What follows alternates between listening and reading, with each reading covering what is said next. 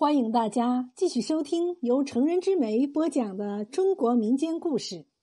您现在收听的是范仲淹《金统铸英雄》。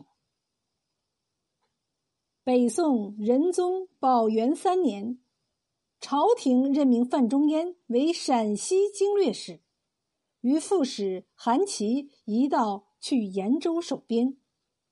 延州就是现在的延安。范公到延州守边的一个夜晚，他离开自己办公住宿的营帐，去各处营帐巡视。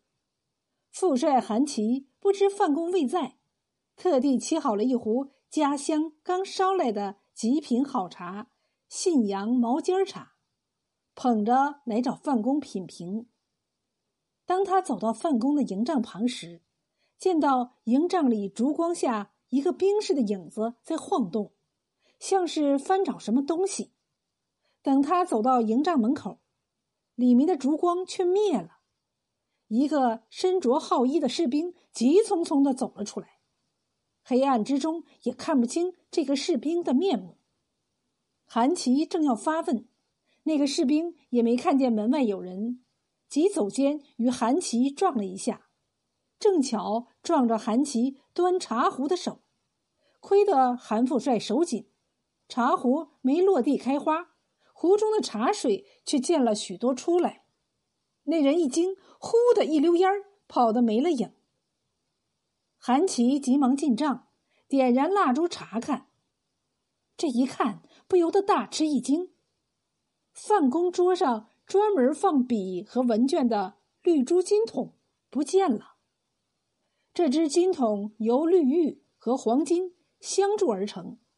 上有翠珠九颗，珍贵异常，是当朝宰相晏殊铸好赠给他的。范公宠敬引荐他的恩公晏殊，非常爱惜此物，此次奉命守边，也带在军中。今晚却被军中小贼偷走，这还了得！韩琦急忙出去，牵了一匹快马，如飞般跑到军营大门。问守门兵士：“刚才有没有一个人从营门出去？”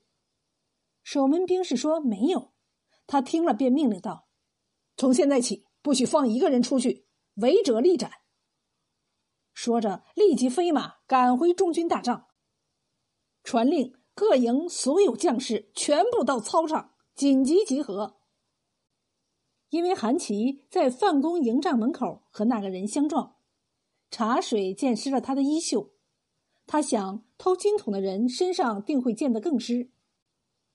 马上集合全营将士来挨个检查，必能查出盗贼。范公此时见中军传令紧急集合，也急忙赶了过来。到了操场，见韩琦正在高举火把检查将士身上的号衣，已经有几位军官检查过了。韩琦见范公到来，忙请范公到一边把事情的来龙去脉给他讲了，说出自己的决定。范公听后，想了想，问：“找到那个人后，你打算如何处置？”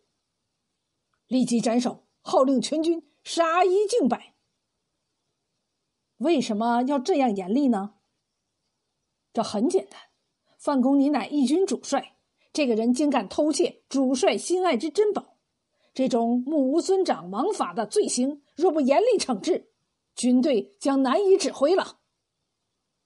范公听了，捋须一笑。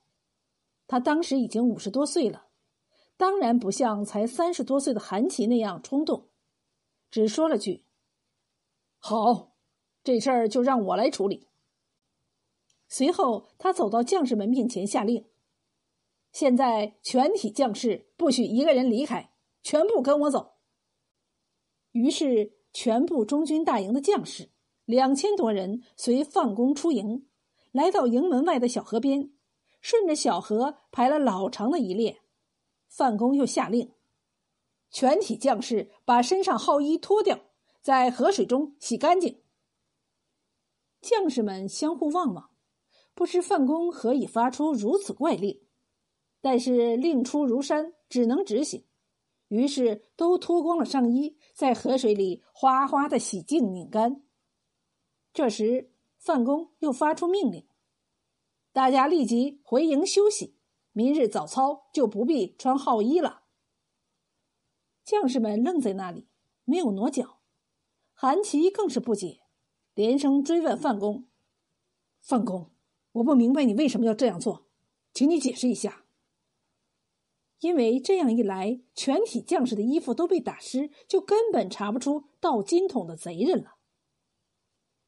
范公见众将士都疑惑不解的望着自己，就说：“好，副帅要我解释，我只好向大家说几句。”首先，我要向大家请罪。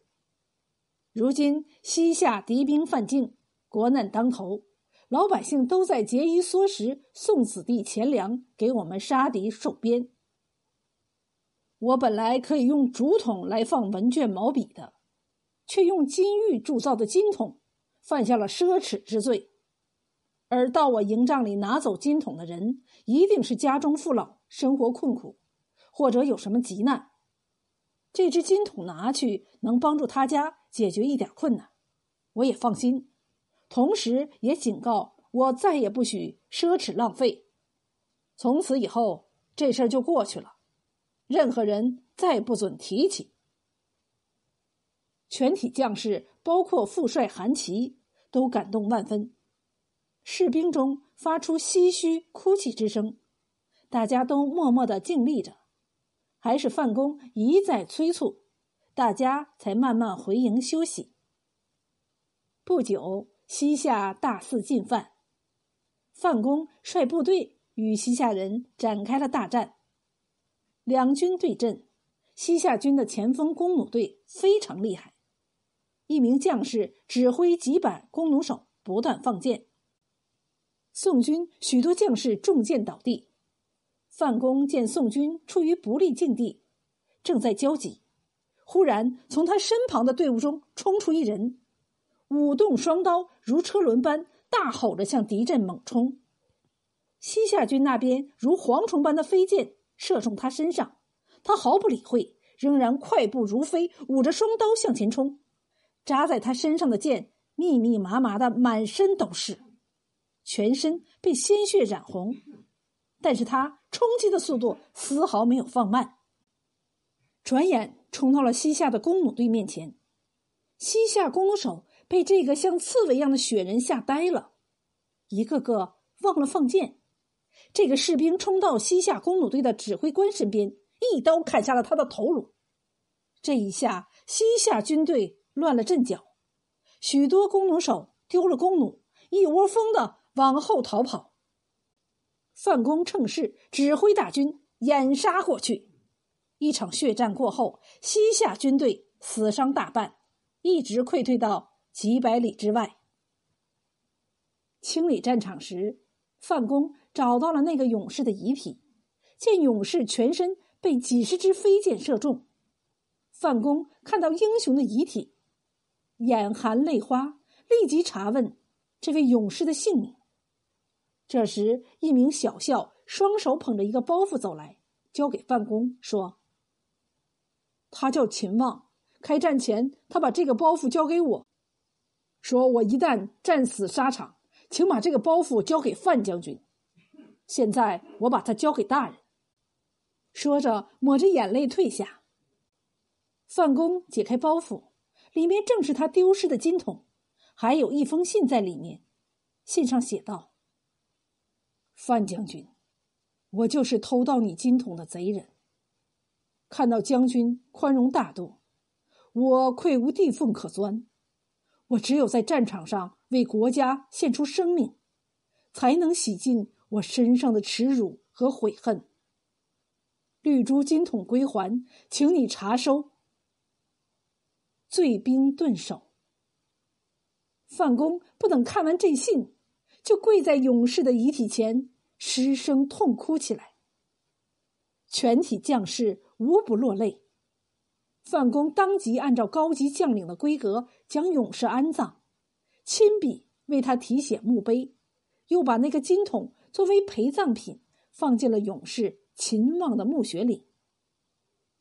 大约一年后，当地一名青年人在外做生意几年，最后亏了血本，落的是两手空空而回，感到无脸见老父母，就在这一带浪游。听说范公将金桶埋在墓穴里，他就在夜里偷偷的把它挖了出来。回家后，他把金桶交给父亲，谎说是在外赚了钱，铸了这只金桶给父母祝寿。老人接过金桶，看到上面铸有“西文”，范仲淹字西文二字，立即明白了这是怎么回事。他早就听说过范公的金桶和勇士的事，他和当地百姓一样，非常敬佩范公和勇士秦望。自己的不孝子外出几年，不知详情，竟敢去偷英雄的墓葬，犯下了弥天大罪。